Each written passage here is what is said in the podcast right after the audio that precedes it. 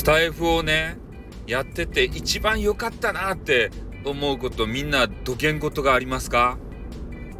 女子と出会えたことや。ねえ男子はそれやろ。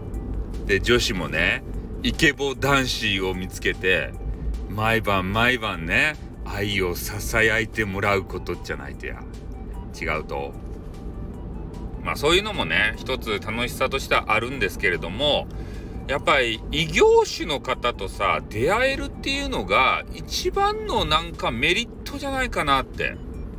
今まで聞けなかったような話業界話あのビジネス関係のそういう云々じゃないですよ。ね、こういうビジネスしませんかって言って、えー、まあ誘ってくる人いるんですけどスタイフでもね。そういう関係じゃなくてね。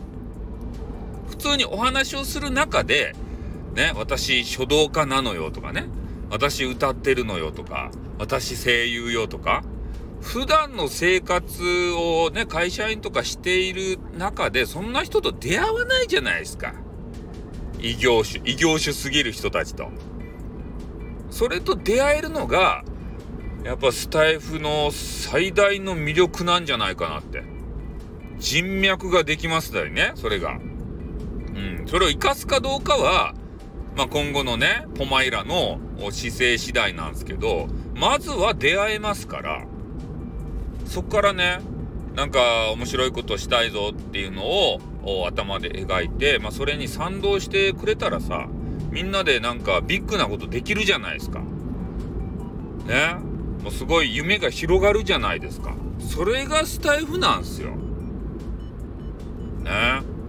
なんかよくね、もう男女の出会いがどうのとか、ねなんかそんな言う人もいるじゃないですか。出会っていいじゃない、別に。